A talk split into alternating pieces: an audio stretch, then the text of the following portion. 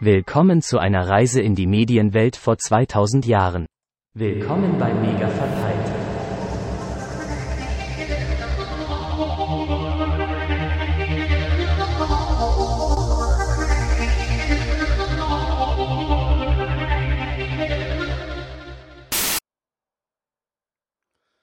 Guten Tag.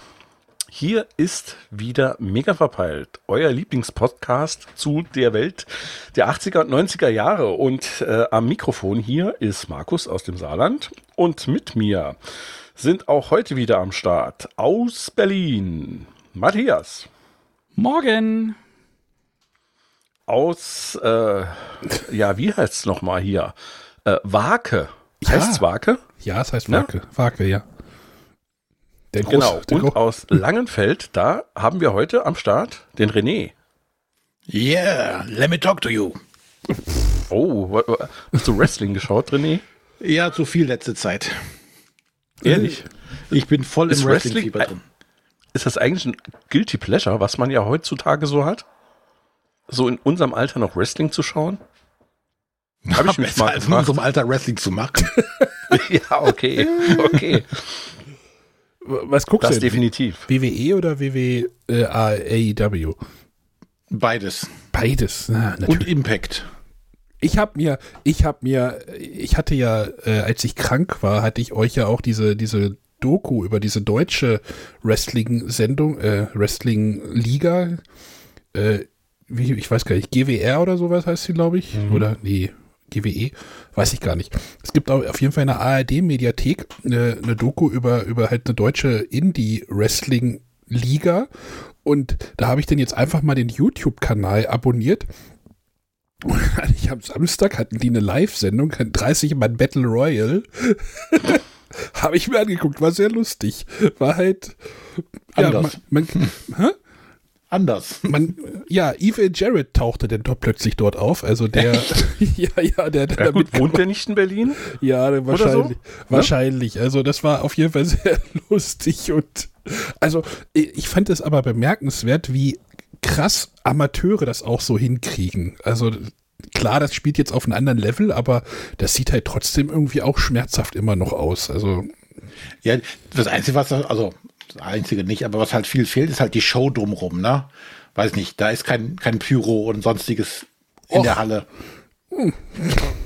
Ja, aber klar. Ja, rein von der Doku her hätte ich auch gesagt, es ist halt so der, der Klemmerfaktor, der fehlt, ne?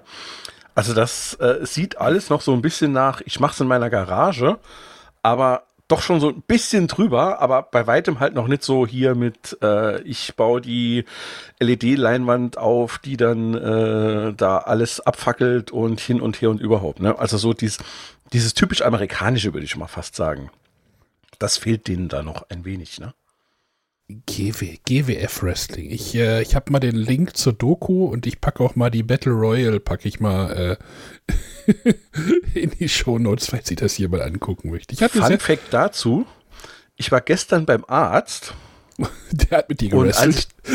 nein, aber als ich dann rausging äh, zum Parkplatz ans Auto und äh, es war relativ viel Betrieb, allerdings hat das Ding auch schon fast zugemacht, es war 19 Uhr durch und ähm, die hatten vor ihrer Eingangstür ist so eine ja, kleine Erhöhung und da saß dann jemand auf dem Geländer, äh, so ein jüngeres Mädel, und das hatte tatsächlich einen Hoodie an von genau dieser Liga. Das fand ich dann schon okay. sehr strange irgendwo. Und dann hast Weil du einen Clothesline kassiert. Halt auch nicht. Dann hast du einen Clothesline kassiert. Ja, nee, ich war glücklicherweise schon weg. Also meine unten, ne? ich, ich, ich, kam vorbei, ich kam vorbei, ja. Nein, also. Aber fand ich, fand ich an der Stelle lustig. Okay, wollen wir starten? Wollen wir starten? Wollen wir sie reinlassen? Wollen wir sie reinlassen. Äh, will jemand freiwillig anfangen? Wenn, wenn nicht, bestimme ich jemanden hier. Bestimm mal jemanden. Ich bestimme. Dann bestimme ich heute, weil er so lange darauf gewartet hat, ein Videospiel vorzustellen. Für euch da draußen, Arne Spillner. Das ganze Konzept, das ganze Konzept ist darauf gefußt, dass ich hier Videospiele vorstelle und äh, sechs Monate nachdem wir das hier wieder gestartet haben, darf ich endlich ein Video, ähm, kein Videospiel vorstellen. So, mache ich einfach nicht, sondern es ist ein Heimcomputerspiel. Wow, wow, wow, Gibt es da Unterschiede? Naja, es, es, es, geht, es dreht sich um den Amiga. Dieser Amiga, Yay. ich weiß gar nicht, ob ich die Amiga-Geschichte mit den Disketten hier erzählt habe, dass die ja wieder auftauchten bei meinen Eltern und ich hatte ja dann auch mir einen Amiga besorgt. Ähm, hab mir noch ein Netzteil gekauft, denn auch dafür. Also der, den Amiga habe ich geliehen und der, das Netzteil war irgendwie nicht mehr vorhanden. Und dann hatte ich halt diese ganzen Amiga-Originale und habe die dann halt, ja, versucht hier irgendwo an irgendeinem Monitor. Also ich hatte einen Monitor mitbekommen von der Nachbarin, aber das war irgendwie ein VGA-Ding und der Amiga hat natürlich keinen VGA-Ausgang. Warum auch? Wo kommen wir denn da hin? Okay, was machst du jetzt? Okay, ich habe einen Composite, der hat einen Composite-Ausgang. Okay, welcher der Fernseher im Haus hat wohl so? Also Composite ist ja dieses, äh, dieser Stecker ähm, gelb, weiß, rot, ne? Also diese kennt man ja. Okay, hat keiner hier im Haus. Scheiße. Hm, ich habe aber noch einen Adapter auf Skat. Hier in meiner Kabelkiste rumfliegen. Ne? Die, so eine Kabelkiste hat ja auch jeder Mann, oder? Habt, hat habt ihr eine Kabelkiste mit alten Kabeln? Ja, und die machst du dann irgendwann einmal im Leben, schmeißt du was davon fort, weil du denkst, das brauchst du ja Und nie mehr. ist. Und dann kommt der Amiga ins Haus. Ne? Genau, dann kommt der Amiga ins Haus und dann denkst du, ach, guck mal, dass ich hier noch einen Skat-Adapter habe. René, hast du so eine Kabelkiste? Äh, das ist eher ein Fach im Schrank. Ein Kabelknäuel, vielleicht nennen wir das so. Matthias, hast Genau. du sowas? Ich habe sowas auch. Da sind neben meinen ganzen Amiga-Kabeln sind da vor allem irgendwelche alten Netzwerkkabel, die wahrscheinlich nicht mal mehr funktionieren. ja, genau. Diese Kabelkiste ist irgendwie so ein Männer, Männermysterium, glaube ich. Apropos al alte Kabel, ich habe neulich ein Patchkabel gehabt und habe es dann weggeworfen, weil ich festgestellt habe, warum ist mein scheiß Internet so langsam? Das war noch so ein richtig, richtig altes Kabel, das noch nach einem alten Standard war. Cut Und 2 maxim- oder was? Ja, sowas in der Richtung und nur ganz wenig durchließ. Aber bis ich das gemerkt habe, habe ich nur geflucht. Also, Aber den Terminator fürs Token Ring haben wir weggeschmissen, ne? Oder? Äh, ja, natürlich. also ich hatte halt dann hier tatsächlich den Fernseher von der Schwiegermutter gefunden. Die hat, der hat nämlich noch einen SCART-Eingang gehabt. Dann habe ich das ganze Amiga und Kladderadatsch ja nach oben geschleppt und erstmal geguckt, was noch an diesen Disketten funktionierte. Und, oh Wunder, drei Viertel der Disketten haben tatsächlich noch überlebt. Also die, die haben noch abgespielt. Problem ist, ich hatte keine Maus und auch keinen Joystick. Das heißt, ich konnte Ah. nur gucken, ob die halt funktionierten. Und dann hatte ich halt, hatte ich halt ja überlegt, irgendwie, ja, was mache ich damit? Jetzt investiere ich noch in Maus und Joystick. Ihr müsst mal gucken, was so diese, diese Standard Amiga Tank Maus kostet. Äh, bist du halt auch bei 40 bis 50 Euro dabei? Mhm. Und du kannst ja nicht einfach USB nehmen oder irgendwas, das geht, gibt's ja alles nicht. Und äh, ordentliche Joysticks, dann auch noch mal bei dem Preis. Und dann hatte ich halt gesagt so, ja, du brauchst, und naja, der Ami, also das Bild, was auf dem, weiß ich nicht, 48 Zoll Flatscreen rauskam, sah halt auch aus wie Hund. Das heißt, ich hätte auch noch in einen Röhrenmonitor investieren müssen oder einen Röhrenfernseher. Und ich sag immer, gut, dass diese Röhrenfernseherzeit vorbei ist. Also da traue ich keiner Sekunde dieser Zeit hinterher. Also deswegen habe ich gesagt, ich möchte dieses Zeug eigentlich nicht haben. Also nicht mehr so einen großen Mo Röhrenmonitor irgendwo hinstellen. Nee, also da habe ich keinen Platz und wahrscheinlich, also nur, dass man sie irgendwie einmal im Jahr den Amiga anschmeißt und die sich über die Disketten freut.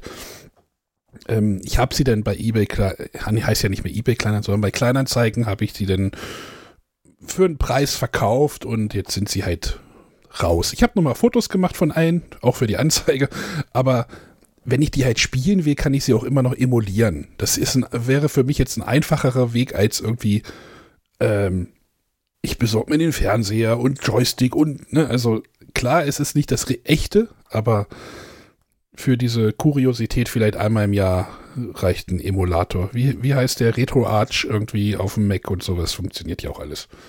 Ähm, gut. Story dazu. Also, aber dieses Spiel, über das ich reden möchte, ist dabei gewesen in diesem Haufen dieser originalen Amiga-Disketten. Das war nämlich mein erstes selbst gekauftes Spiel. Ähm, dieses Spiel ist von einer Softwarefirma, René, die ist gegründet worden bei dir um die Ecke in Mülheim an der Ruhr. Ist das, nee, ist, nicht, ist das bei dir um die Ecke? So ein bisschen, ne? Ja, ein bisschen um die Ecke. So ein bisschen um die Ecke. Aber die sitzen, Selbe Stadt, alles Ruhrpott. aber die sitzen jetzt, dem Ruhrpott. die sitzen jetzt bei dir um die Ecke. Nämlich der Hauptsitz heutzutage ist in Düsseldorf.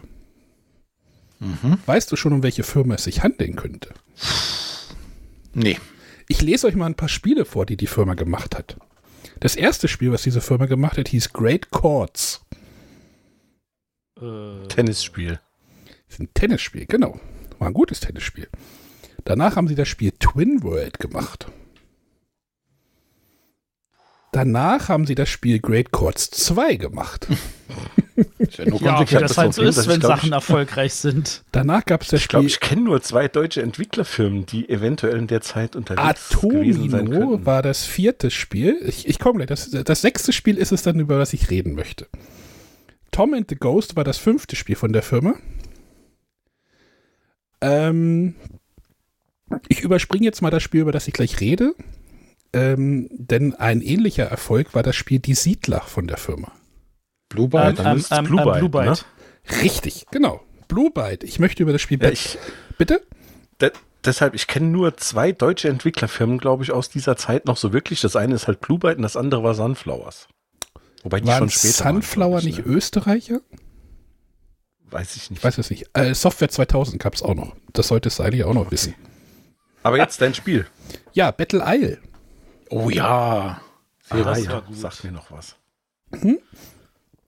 Das hab sogar ich gespielt. Battle Isle habe ich gespielt. Das ist, äh, wer das nicht kennt, äh, ein rundenbasiertes Spiel. Strategiespiel. Strategiespiel, genau. äh, in dem es darum geht, halt mit deinen, du hast halt, äh, du spielst auf einem Hexfeld, also auf einer Karte mit Hexfeldern. Da gibt es halt Landschaften, Berge, äh, Straßen, äh, Wälder oder Wiese oder sowas.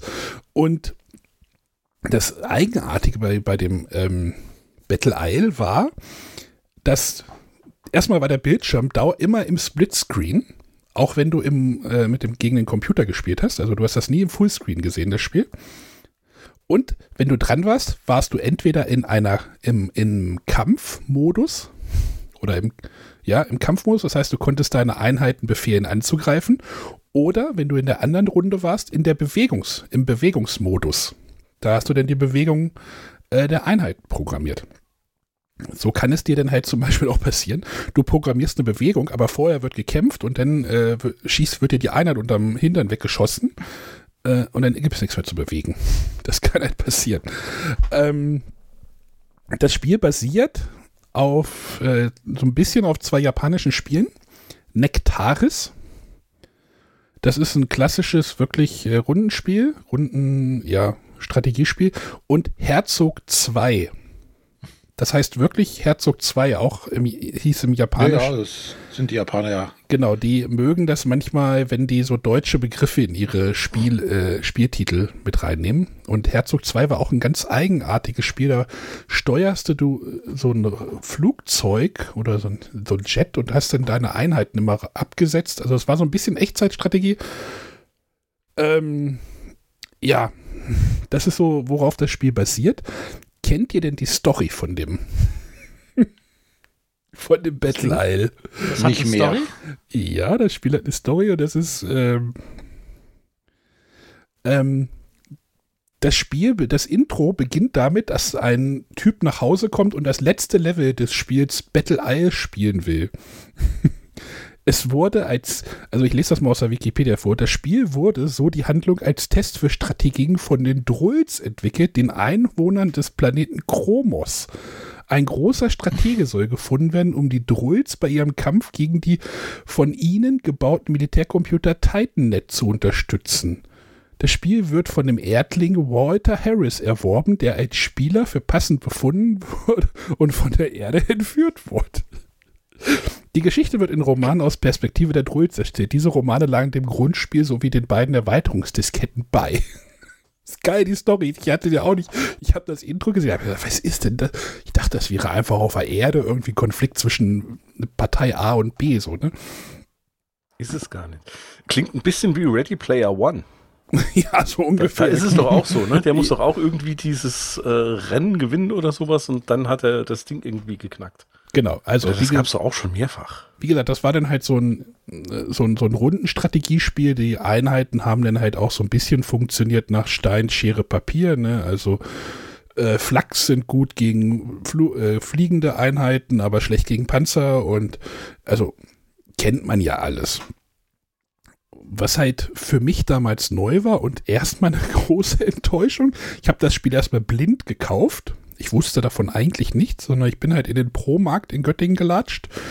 Hab gesagt, hallo, äh, ich möchte jetzt meine 120 Mark oder was abheben, die ich dort frisch vom Geldautomaten auch geholt hatte, mit meiner neuen Bankkarte. Das war alles sehr aufregend.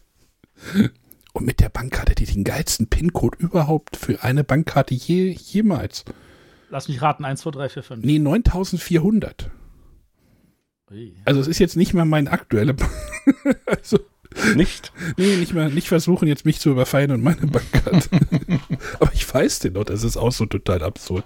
Aber dann habe ich das halt gekauft und habe gedacht, okay, ich ziehe jetzt die Einheit und dann schieße ich die dann alle ab in der Kampfphase, bis ich dann gemerkt habe, nee, es macht, das macht es dann automatisch. Ach scheiße. Aber als ich das dann verstanden habe, war es dann super. Bis dann mein Bruder dann auch das gleiche, also mein Bruder ist ein bisschen älter, der wollte es dann auch mal spielen und hat gesagt, hat gemerkt, ach, da muss man ja gar nicht selber schießen, das ist ja doof. Ne, also so das, das Konzept von Rundenstrategiespielen war mir dort so noch nicht so geläufig. Aber Das wäre ein Ballerspiel. Genau. Ich dachte, das wäre so ein Ballerspiel. Aber ich hatte dann tatsächlich auch viel Spaß mit dem Spiel, mit meinem Kumpel. Äh, denn wir haben das dann halt, man kann das dann halt äh, natürlich auch im Multiplayer spielen und ähm, Und damals hieß das noch gar nicht Multiplayer. wie Co, nee, Koop ja auch nicht. Also, Hot Seat. Oh, ja, also da das ja immer ein Splitscreen war, war das natürlich auch einfach, dann halt für einen anderen Spieler halt umzusetzen. Ne? Also, ähm, und wir haben das dann so gemacht, wir haben dann mit Büchern ein BWK gebaut. Ach ein, so. ein Blickwinkelkonzentrator. Also wir haben halt quasi, wir haben halt, damit man ja nicht die Züge von dem anderen sieht, ne, weil wenn du halt an einem Rechner spielst, der macht die Kampfzüge, du machst die Bewegungszüge, sondern haben wir uns halt so Bücher da hochgebaut, dass man dann halt nicht auf den Bildschirmseite des anderen gucken konnte. Und das war dann richtig cool. Und das haben wir dann wirklich auch viel gespielt. Äh, wer kennt das denn von euch? Handheb.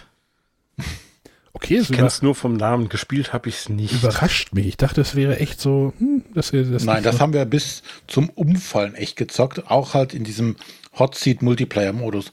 Weil das war halt echt cool damals, weil es war halt die immer, je- äh, du warst ja halt die ganze Zeit dran. Es gab ja keine, ja, außer du hast deinen Zug beendet und der andere war noch dran Zeiten. Aber ansonsten waren ja immer beide gleichzeitig irgendwie und haben was getan und was gemacht. Äh, so einen Blickwinkelkonzentrator haben wir jetzt nicht, nicht uns geholt, weil alle Leute eigentlich eh immer damit beschäftigt waren, äh, schnell wie, so schnell wie möglich ihre Züge abzuschließen, damit der andere das nicht mitbekommt. Wartet mal, bis Aber- ich, wartet mal, bis ich von den Multi, von den Hot Seat äh, du, äh, Spielen von Siedler spreche. Das kommt auch irgendwann nochmal. Nee, aber das haben wir tatsächlich auch sehr viel gespielt. ja, Und es war halt auch einfach ähm, damals von der Grafik her schon sehr cool. Ne? Es war ja so ein bisschen Anime-Style, glaube ich, ich noch im Kopf habe, die, die, die auch die ganzen Waffen, ne? es war sehr stark davon inspiriert. Das sah schon immer cool aus auch. ja, natürlich. Ähm, äh, es war dann recht erfolgreich. Ich habe jetzt keine Verkaufszahlen gefunden, sondern nur für die gesamte Reihe. Denn natürlich ging diese Reihe auch weiter. Mm. Was ich immer spielen wollte, nie in die Finger gekriegt habe, war quasi denn wirklich die ähm, Variante auf der Erde. History Line hieß das. 1914 bis 1918, wo es halt um den Ersten Weltkrieg ging. Und da hatten sie für seiner Zeit so diese Kampfanimationen waren dort richtig krass, finde ich. Also wenn man sich die heutzutage anguckt, denkst du dir natürlich, was für eine Scheiße das ist, aber mh, du hast halt ja die- dieses reale Szenario. Das Intro kenne ich auch noch, das beginnt halt mit dem ähm, mit der Ermordung von Franz Ferdinand. Da in Sarajevo war das, glaube ich, ne? Ja. Das war dann halt so ein stilisiertes Intro, das fand ich ganz cool. Äh, ich habe es nie gespielt. Ähm, 1904, also Battle Isle ist rausgekommen. Wann war das jetzt? Äh, 91. Erst auf Amiga, später dann auf dem PC auch noch.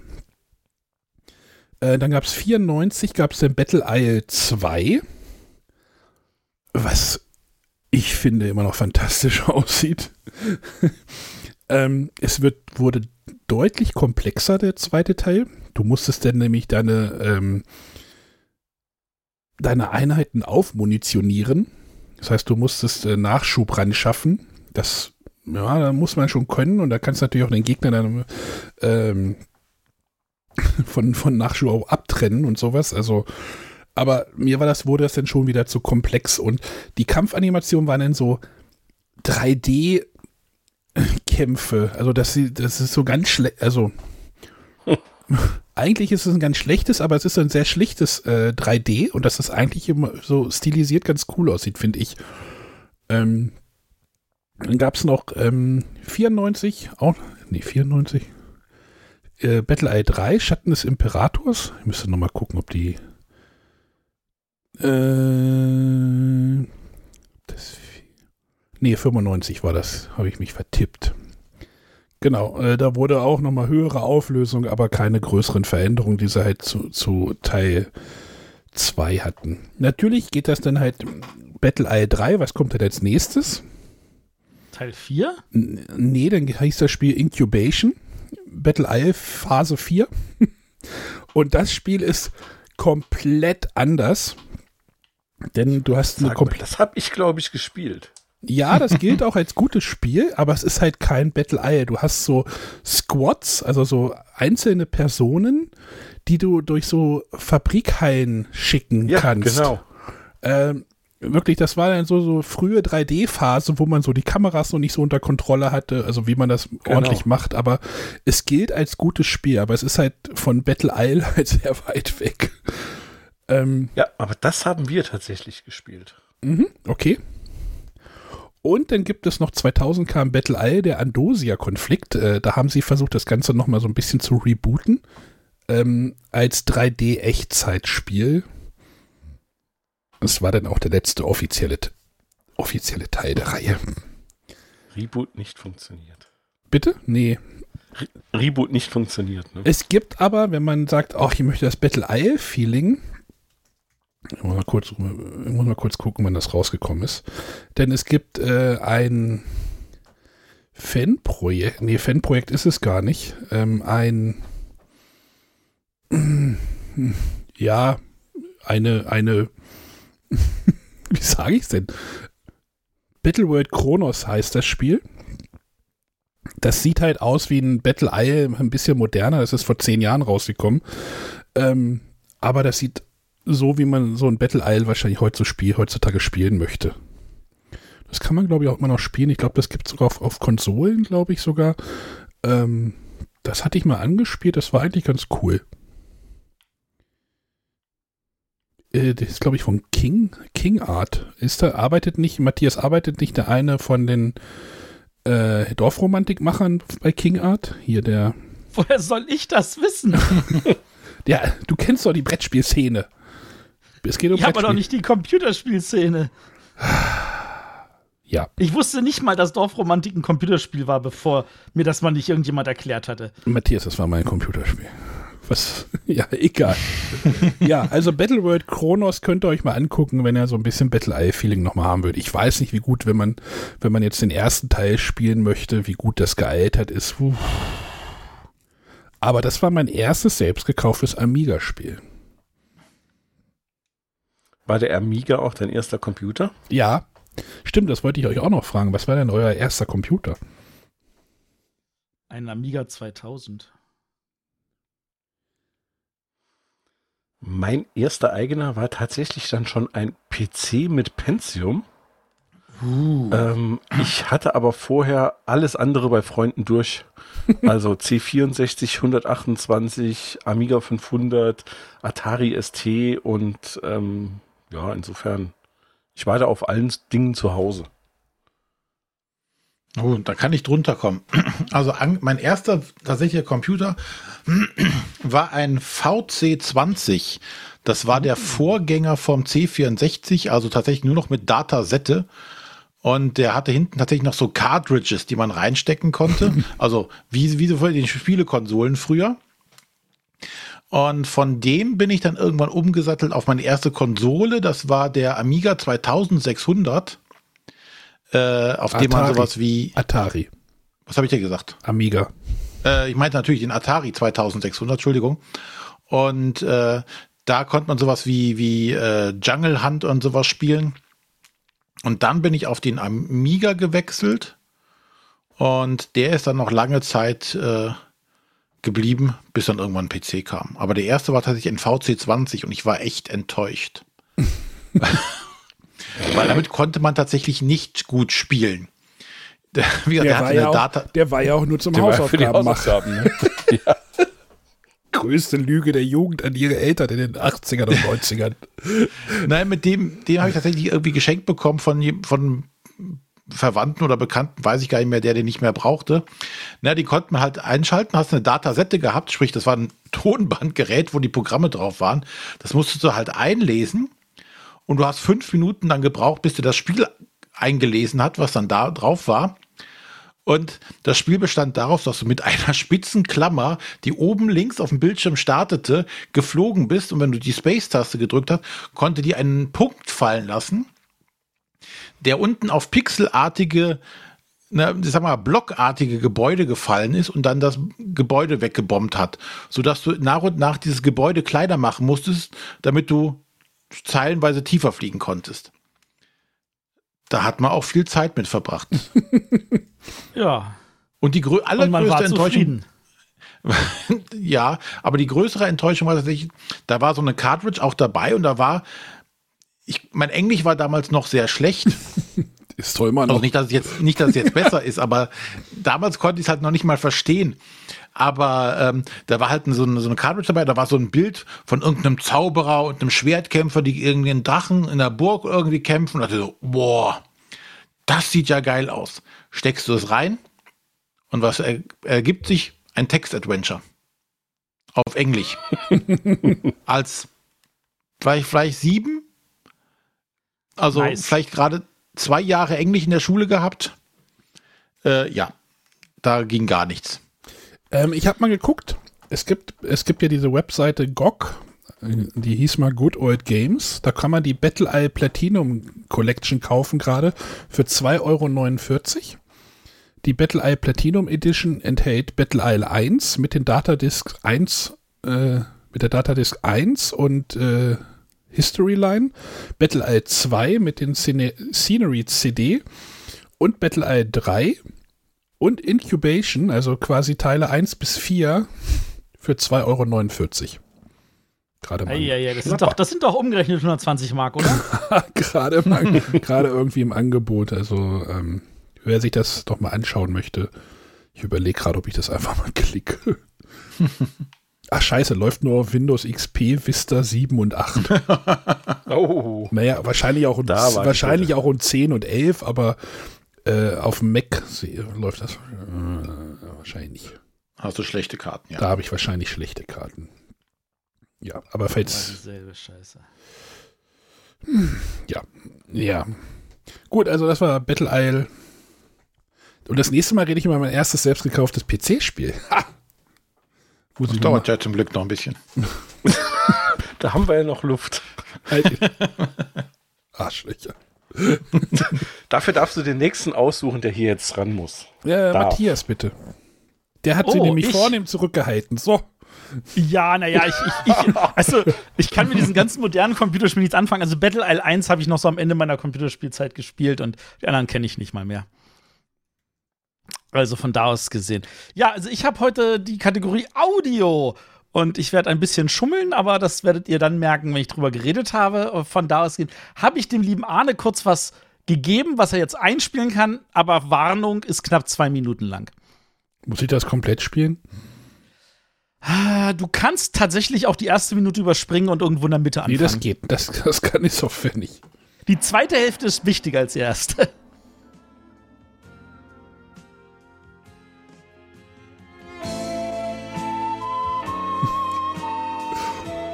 Matthias. naja, ich, ich mach mal weiter. Es klingt nur gerade nach irgendwas anderem, aber. Okay.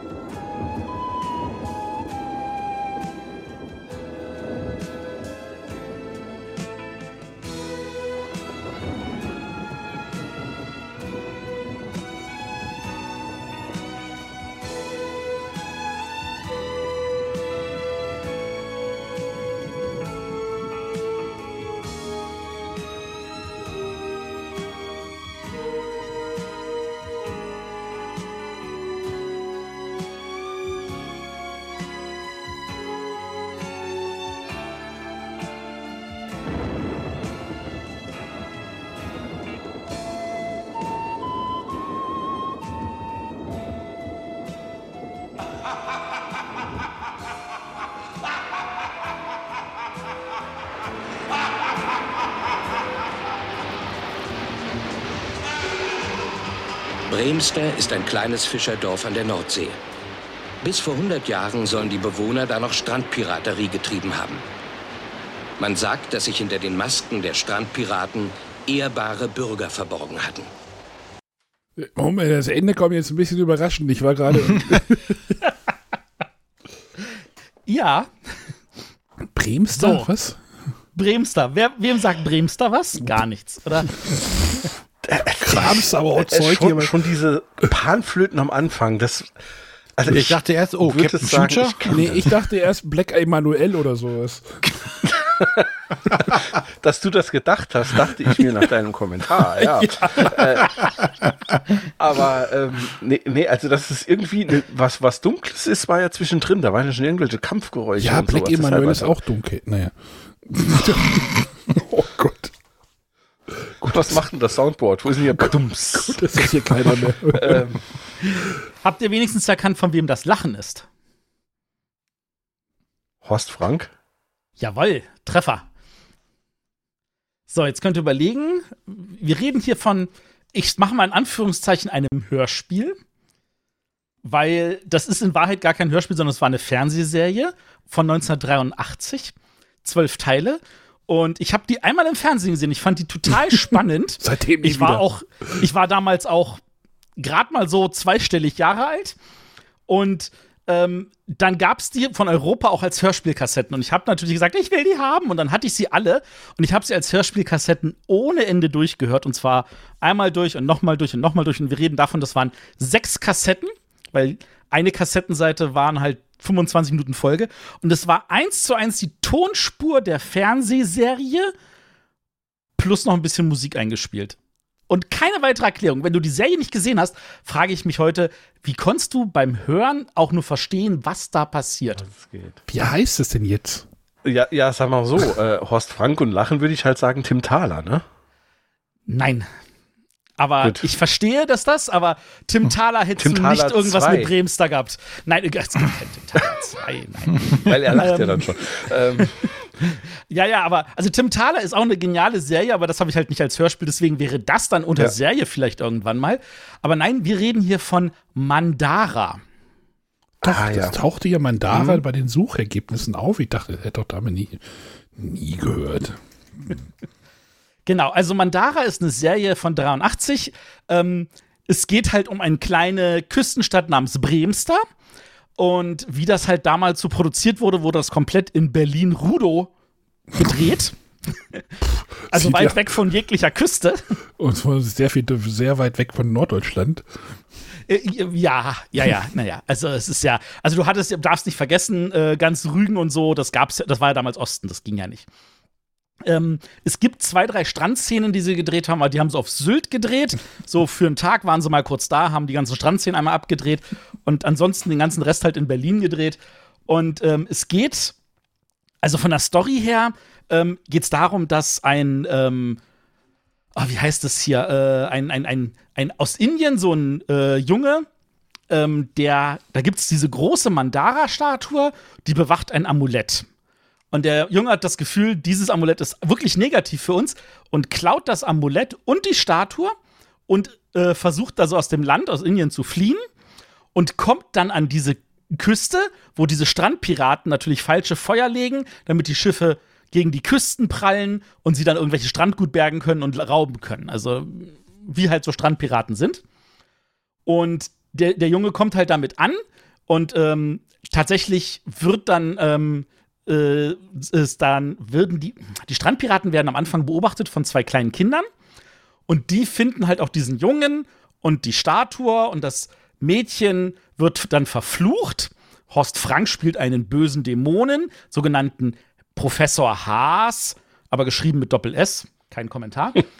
ähm, und der, ähm, sie, sie, ihre Hand wird halt golden und ähm, sie kann damit Menschen töten, etc.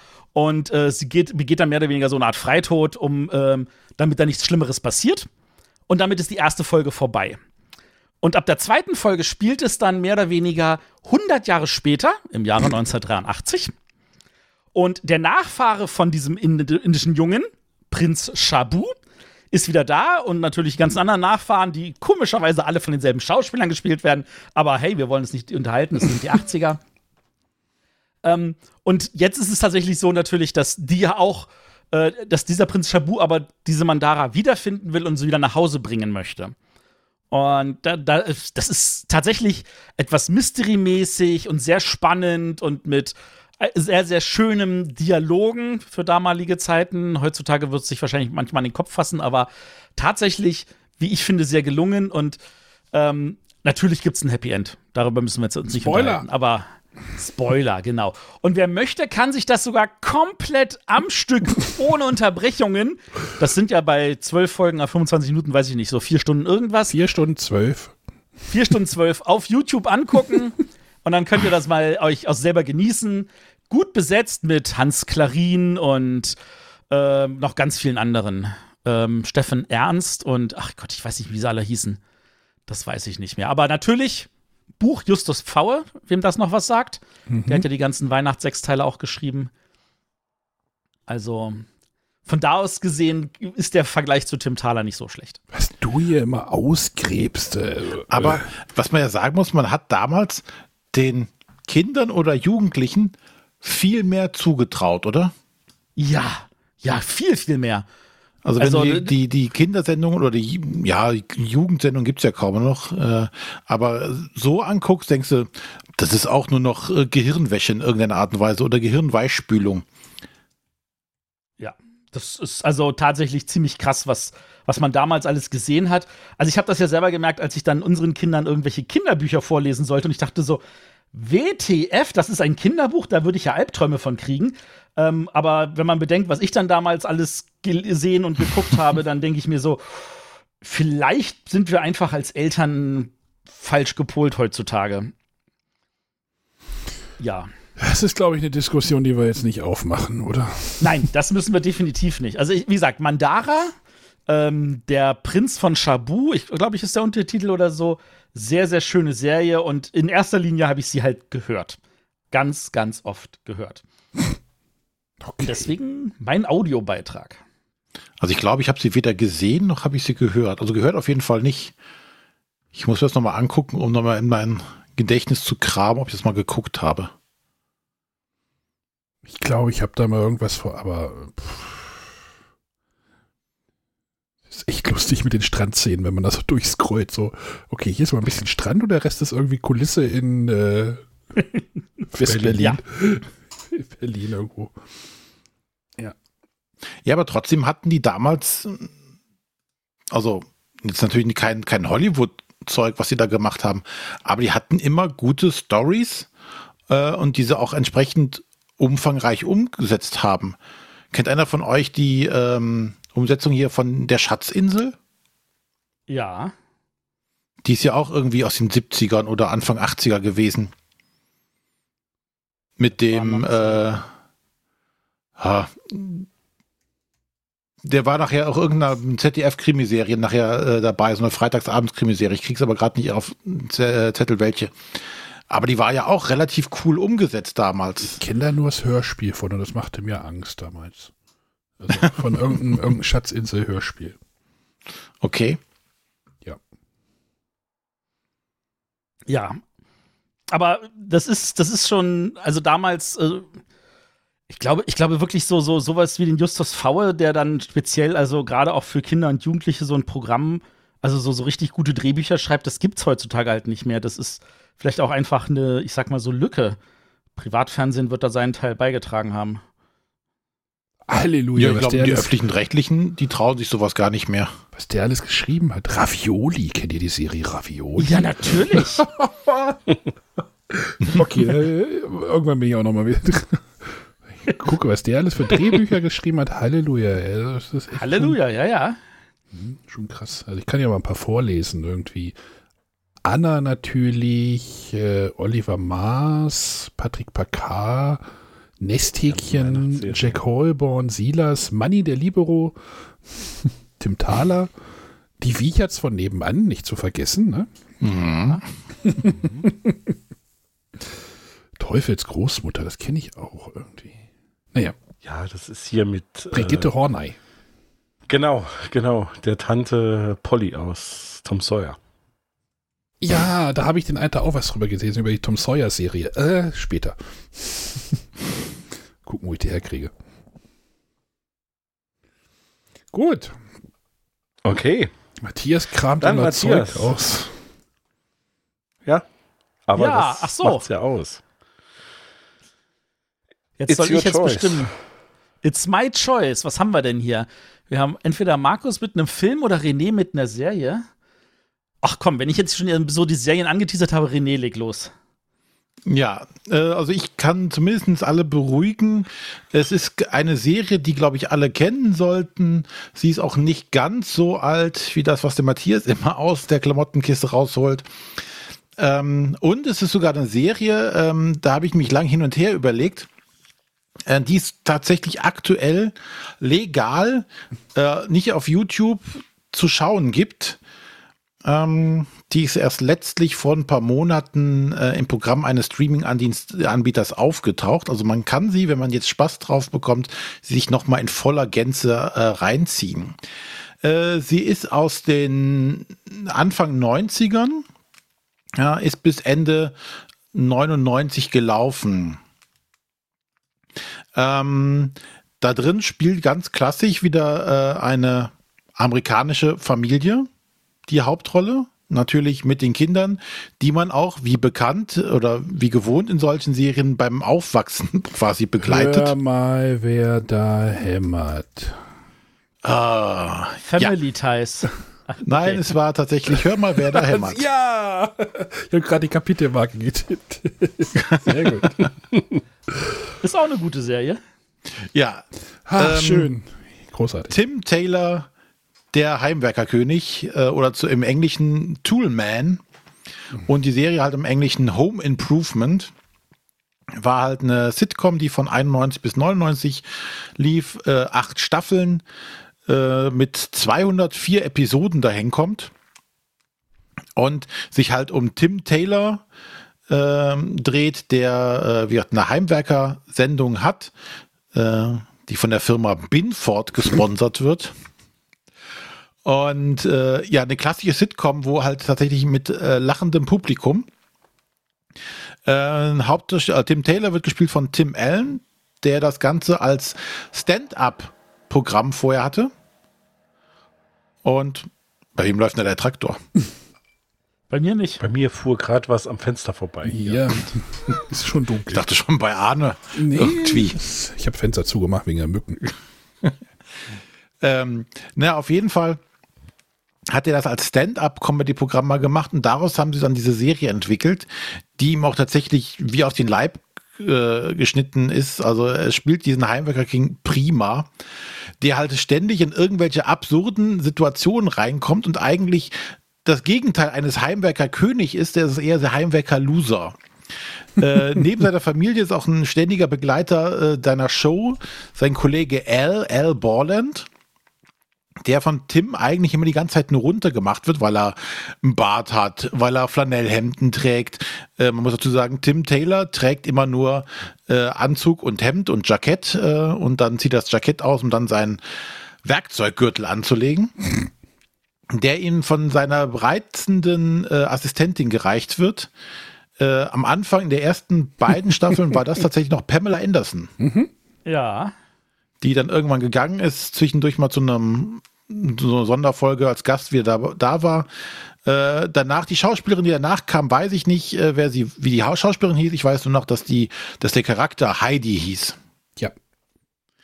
Ähm, ja, wie gesagt, L wird dann von ihm nominiert, ist eigentlich aber der bessere Handwerker, kommt aber eigentlich nicht dazu, seine Fähigkeiten zu zeigen, weil L ihn auch in dieser Show immer, äh, weil Tim ihm in dieser Show immer äh, irgendwie Streiche spielt oder sich über seine dicke Mutter lustig macht. Und Sprung ähm, der Mutterwitze? Ja, ja, genau. Möchtest du die, die anderen Titel der, die anderen deutschen Titel noch nennen, die es für die Sendung gab? Ja, Ähm, weil das ist ja durch über einige Sender gewandert und hat jedes Mal einen anderen Namen bekommen. Ja, genau. Ja, ich wollte einen, bevor wir dazu kommen, ähm, gab es halt noch den auch sehr berühmten Nachbarn Wilson Wilson Jr., ähm, der Nachbar der Familie Taylor, den man nie oder dessen Gesicht man so gut wie nie ganz sehen konnte, äh, weil er immer irgendwie nur halb verdeckt war. Also entweder steht er meistens hinterm Zaun und gibt Tim kluge Ratschläge, die Tim Taylor immer komplett falsch versteht. Oder es ist irgendwas anderes, was gerade in, aus dem Blickwinkel der Kamera genau so vor seinem Gesicht ist, dass man eigentlich nur seine Augen sieht. Äh, also da hat man sich sehr viel Mühe gegeben, das auch immer abwechslungsreich zu gestalten. Selbst in der allerletzten Folge, da sind die ja alle noch mal nach vorne gekommen und da haben sie die noch mal alle so vor dem Publikum verbeugt, hatte er dann irgendwie einen Fächer in der Hand. Nee, er hatte, Genau, er der hatte, wird, der wird aber gelüftet. Der wird da Das ist gezeigt. er hatte, aber einen, kleinen, er hatte einen kleinen Zaun in der Hand. Genau. Oder ein Zaun war es richtig, ja. So einen selbstgebastelten Zaun. Ja. Ja, ähm, ausgestrahlt wurde das Ganze damals erst äh, im ersten für ARD. Ähm, die hatten auch eine andere Synchro gehabt. Die Folgen waren wohl auch geschnitten, also äh, stellenweise um acht Minuten kürzer. Ähm, das hat man dann damals, als das dann zu RTL gewandert ist, komplett rausgeschmissen und äh, neu gemacht. Also kom komplett neue Synchro. Das ist auch die, die jetzt, glaube ich, äh, dann erhalten geblieben ist. Äh, ja, und äh, ist mittlerweile tatsächlich bei äh, Disney Plus, dem Streaming-Anbieter, gelandet. Und da kann man sich jetzt alle Folgen genüsslich reinziehen, weil man Spaß drauf hat. Hab hat ich- mich sehr gefreut, als das hier aufgetaucht Habe ist. ich heute wieder verlängert, weil die gerade noch mal irgendwie Angebot haben. 1,99 für drei Monate pro Monat. Also, bevor sie Genau. dann im Dezember auf 12 Euro gehen. Aber wie hieß das Jetzt, Ganze äh, denn dann im, in der ARD? Ahsoka. Ähm, Matthias, hast du das offen oder soll ich sagen? Ich habe das nicht offen, nein. Also er hieß, äh, für zwei Folgen hieß es Die Heimwerker. Dann hieß es 93 der Brö Dünnberettbohrer. Stimmt. Und 94 hieß es doch nochmal Der Heimwerker. Also der Heimwerker.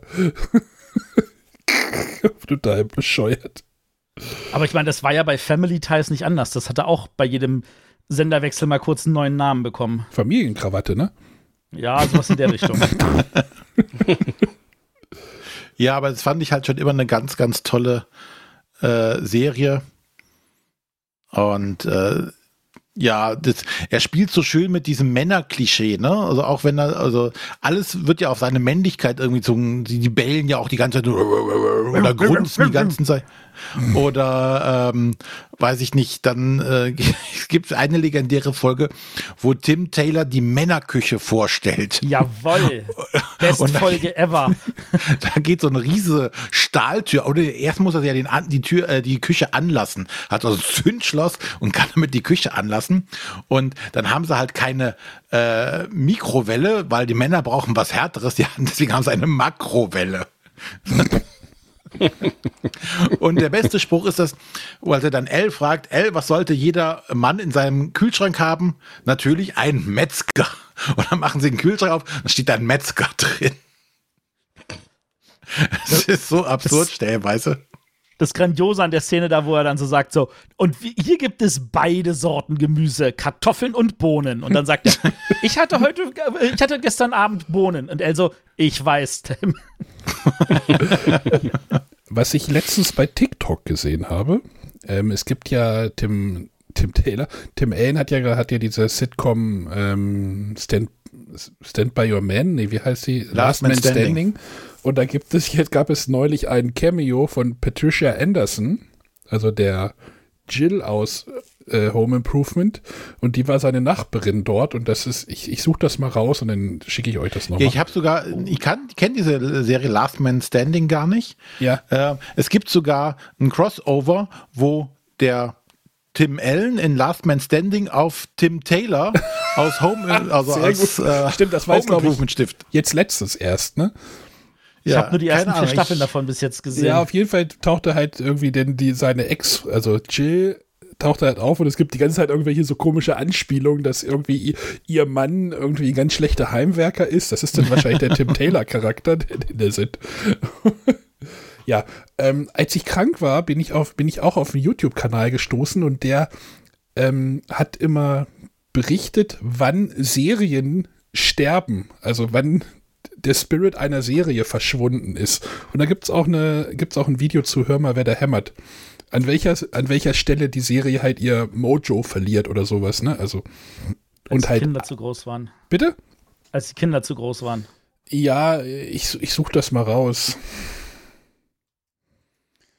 Das. Ja, zwischendrin ist wohl auch einer der, oder ist einer der beiden, äh, der drei Kinder, der mittlere aus der Serie ausgestiegen. Ja, Gründe weiß man nicht. Gate, der Naja. wollte Schauspieler werden. Der Also- wollte tatsächlich richtig, der wollte nicht sich auf diese Schrell äh, Rolle für den Rest seines Lebens beschränken. Und äh, der war einfach auch sehr talentiert an der Stelle. Ja, Ja, der taucht dann irgendwie noch einmal auf und dann nie, wurde er nie wieder erwähnt. Das ist dann auch immer Genau, so. geil. also es wird auch gesagt, es gab wohl Streitigkeiten zwischen ihm und Tim Allen. Man, ich weiß es nicht, aber äh, er ist auf jeden Fall irgendwann aus, was natürlich auch für so eine Serie dann schwierig erstmal ist, ne?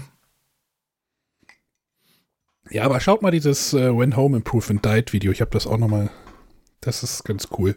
Dann nimmt er so jede Staffel und so, was so in der Staffel passiert ist und dann, äh, hier ist dann wieder mehr Geld reingeflossen, aber die Stories wurden irgendwie banaler und also manche, also gerade am Ende wurde es dann wirklich irgendwie, dann tauchten wieder neue süße Kinder auf, weil die anderen ja zu alt geworden sind und ja. Cool ist ja auch diese Sache, diese Geschichte mit dem Charakter Bob Wheeler der ja auch regelmäßig auftaucht und so Tim Allens, äh, Arc Enemy. genau, aber der Bob Wheeler gibt's ja wirklich. Also es ist ja ein wirklicher Handwerker, also so ein Handwerkstyp aus dem Fernsehen und das war ist ja halt der klar in Deutschland funktioniert der halt nicht äh, wäre halt so wenn Tine Wittler da irgendwie auftauchen würde oder sowas keine Ahnung Ach, die kennt ihr schon wieder nicht ne Doch. Doch, Tine Hitler, Einzug in vier Wände. Ein Einsatz ist viel Einmarsch in vier Wände, Entschuldigung. Oh Gott. Ja. Schön. Ja, ich habe das, äh, ich habe da glaube ich auch irgendwie jede Folge gesehen und äh, Kerstin ist jetzt irgendwie bei Friends wieder eingestiegen von vorne. Meint jetzt auch nie. Sehr vernünftig. Sollte ich Sehr vielleicht mit Home Improvement, sollte ich für Home Improvement vielleicht auch nochmal machen. Pamela Anderson. Ja, irgendwo kommen sie alle her, ne? Ja. Aber dass dieser, ähm, der eine Sohn die Serie verlassen hat, weil er Schauspieler werden wollte, hat ihm aber nicht geholfen. weil er jetzt auch nicht mehr Weil seit 2006 hat er keine Filme mehr gedreht, also davor auch nur Kurzfilme. Und seine letzten Auftritte im Fernsehen waren bei Last Man Standing als Gastauftritte. Ja. Also dieser Deal ist nicht aufgegangen. Kommt drauf an, wie lange, wie viel er verdient hat. In Äh, den Filmen, die er vorher gemacht hat. ähm, Wenn er 10 Millionen dann verdient, ist mir, wäre mir das auch egal. äh, die Legende von Pinocchio, Wild America, Ja, I irgend so Woke Up Early That Day. Pff, ist jetzt kein Film, der jetzt eine Referenz in Wikipedia groß hat. Also so bekannt können die nicht sein. Nein. Ja, schön. Kann man. Ja, aber das äh, war meine Serie. Schöne Wahl. Sehr, sehr schöne Wahl. Aber wieder eine sehr amerikanische, äh, zentrische Serie. Wir müssen mehr deutschen Content liefern. Ja, wenn ich Ja, mit deutschem ja Content komme, kennt ihr das wieder alle nicht. Battle Isle ist Also, auch deutscher Content, so. Markus, Ja, welchen äh, deutschen, mach du doch Markus, den deutschen Content. Markus, welchen deutschen Film hast du denn heute mitgebracht? Sieht schlecht aus. Ach, verdammt. Sieht schlecht aus. Ähm, auch ich bin in Amerika unterwegs. Nee. Tut mir leid. Ich muss noch gucken, was ja ich das nächste Mal habe. Vielleicht suche ich da können. was Deutsches raus. ähm, aber ich nehme an, das war das Signal für mich, dass ich loslegen soll. Die Wiecherts von Ja, nebenan. bitte. Wenn Markus. ne- Hey, seid ich habe aber? Film. Die Wiecherts, Sag- der nee, Film. nächste, Mal- nächste, nächste Folge hast du Serie, dann bitte die Wiecherts von Ah, nebenan. ja, okay. Ja, da, äh, mit Maria Sebald. Und Klar, da Stefan Orlack. Ja, du kannst genau. stattdessen auch Ich heirate eine Genau. Familie nehmen. Mit Peter Weg. Würde auch gehen. Habe ich heute mit meiner Frau noch kurz drüber gesprochen. Über Peter Weg. Das, der lebt, glaube ich, sogar noch, ne? War der Typ mit den Gläsern? Mag sein. Nein. Oh Gott. Ja, Markus. Okay, äh, letztes Mal war ich in äh, 1987, jetzt bin ich noch ein Jahr früher dran, mit 1986. Und ich habe einen Film, weil wir es eben so schön hatten, mit Leuten, die äh, irgendwo in irgendwelchen Serien ihren Durchbruch hatten. Ähm, mit diesem Film hatte der ein oder andere einen Durchbruch, beziehungsweise ähm, Moment. Mit einer Serie von langsam. bitte? Stirb langsam hast du. Ach, stirb langsam. War stirb langsam 86? Nein, Ich hab, ich Stirb hab den langsam war 88 im 89. Kopf. Ach, verdammt. ne, 87 war es. 87, glaube ich. Okay. Heben wir uns für Weihnachten auf. Genau, genau, für die Dezemberfolge. Wir hätten da Film. Obwohl, ich hatte Ähm, schon okay. Domino. Ne. Sehr gut. Wissen wir. ähm, ja, äh, äh, Durchbruch hatte da der ein oder andere. Ähm, wo fange ich denn an? Ich fange mal beim Regisseur des Films an. Der ist nämlich nicht nur Regisseur, wie ich gelernt habe, sondern der hat auch gerne mal die ein oder andere kleinere Rolle übernommen. Ich weiß nicht, ob es auch größere mal waren. Äh, aber er hat zum Beispiel 1967 in der Batman-Serie mal einen Lieferjungen gespielt. Ja, genau, genau, genau, die Batman-Serie, aber das hilft euch nicht weiter. Genauso wenig Alfred wie. Hitchcock. Nein. Ich dachte Biolek. Biolek. Interessant. Das ist. Äh, er hat auch mal hier bei äh, Detektiv Rockford Anruf genügt, wie es in Deutschland hieß, äh, hat er auch mal mitgespielt. Ähm, ja, und äh, unter anderem tatsächlich hat er sich selbst auch mal in den Simpsons gespielt. Und bei Hannah Montana war er dabei. Bei 30 Rock war er dabei. Oh mein Gott. Ja, Jetzt überforderst du mich. Hannah Ja, Montana ja. habe ich leider Wobei, die ich Folge glaube, verpasst. dein Lieblingsfilm ist auch von ihm, Matthias. Rob Reiner? Richtig. Rob Reiner ist unser Regisseur. Ähm, Dann weiß ich auf jeden. Fall, da, da muss ich den Film kennen. Ja, natürlich. Äh, Drehort ist ähnlich. Äh, wir hatten beim letzten Mal ähm, die Goonies von René. Und äh, der Drehort meines Films ist keine drei Stunden davon entfernt. Beides wurde in Oregon gedreht. Ähm, es ist ein Coming-of-Age-Film. Und Ah, ja. ähm, ja, hast du einen Namen? Few Good Men. Stand by me. Stand by Me, Richtig. Oh, Stand habe ich vor sechs Wochen geguckt. Ja. Ja, Ja, also dann äh, Ja. erzähl mal was über die Zweitbeste Story. Kotzszene ever. Ja, Riesenarsch Hogan. Kerstin kannte die nicht. Das war sehr überla- Das war sehr überraschend. Die Szene, wenn man die nicht kennt. Dass die Story in der Story kommt, wenn Gordy LeChance hier äh, seine Geschichte Ja, erzählt. genau. Ja, Ähm, schön. ja. Ja.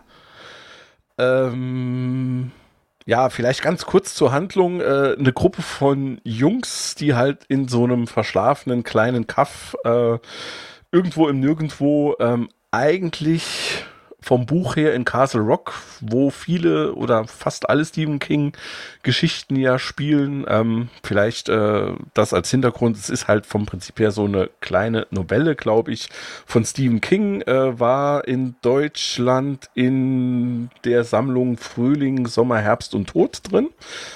Ähm, und da habe ich Uh, tatsächlich auch zuerst gelesen, 80er. bevor ich dann den Film gesehen habe.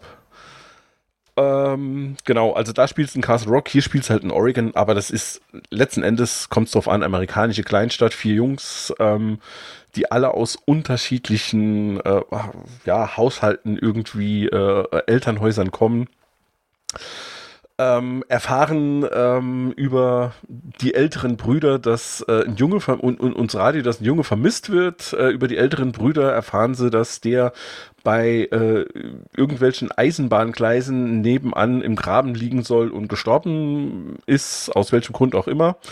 Und sie entschließen sich, äh, dahin zu wandern, äh, was letzten Endes nur ein Zweitagesmarsch für die Jungs ist, äh, in den Sommerferien. Sie haben sowieso nichts Besseres zu tun. Und ähm, ja, ist insofern auch ein gewisses Anteil Abenteuerfilm oder ein gewisser Anteil Abenteuerfilm drin, wie wir es letztens bei den Goonies schon hatten. Aber an sich geht's halt drum, wie die vier sich selbst entdecken. Ähm, und äh, ja, es passiert halt so das ein oder das andere auf dieser Reise, bevor sie dann dort ankommen. Dort kommt es dann halt nochmal zum Zusammentreffen mit den älteren Brüdern, beziehungsweise mit, ja, den Halbstarken würde man, äh, oder hätte man wahrscheinlich in der Zeit gesagt, äh, einer davon ist Kiefer Sutherland, äh, den man mit Sicherheit noch kennt. Ähm, ja, und letzten Endes äh, setzen sie sich dann gegen die durch sogar ähm, und melden am Schluss anonym der Polizei, dass sie halt diesen Jungen gefunden haben. Und äh, Aufhänger des Ganzen ist letzten Endes ähm, eine Zeitungsanzeige, ähm, die Richard Dreyfuss ganz am Anfang in seinem Auto liest. Und zwar ist er der alte Gordy LeChance, also quasi die eine Hauptfigur des Films. Und er liest halt eine Todesanzeige, ähm, dass ein Anwalt in, ach, ich weiß jetzt gar nicht mehr wo, ähm, erschossen wurde, in einem Restaurant erschossen wurde. Und das war halt Chris Chambers. Und ähm, das war halt sein bester Freund damals, äh, der halt dann auch da dabei ist. Und äh, ja, da erinnert er sich quasi während des ganzen Films dann an diese Geschichte. Und ähm, ja, das ist so quasi der Rahmen rund um den Film. Und ja, ich fand ihn mega, finde ihn immer noch super. Also ich habe ihn auch gar nicht so lange her mal gesehen. Es gibt ihn aktuell leider in keinem Streamingdienst ähm, umsonst. Ähm, oder included oder wie auch immer.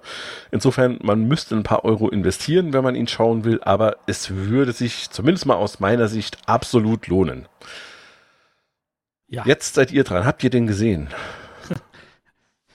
Ich, ich muss zugeben, ich hatte äh, von damals, da habe ich, als der in die Kinos kam, habe ich in Göttingen gelebt.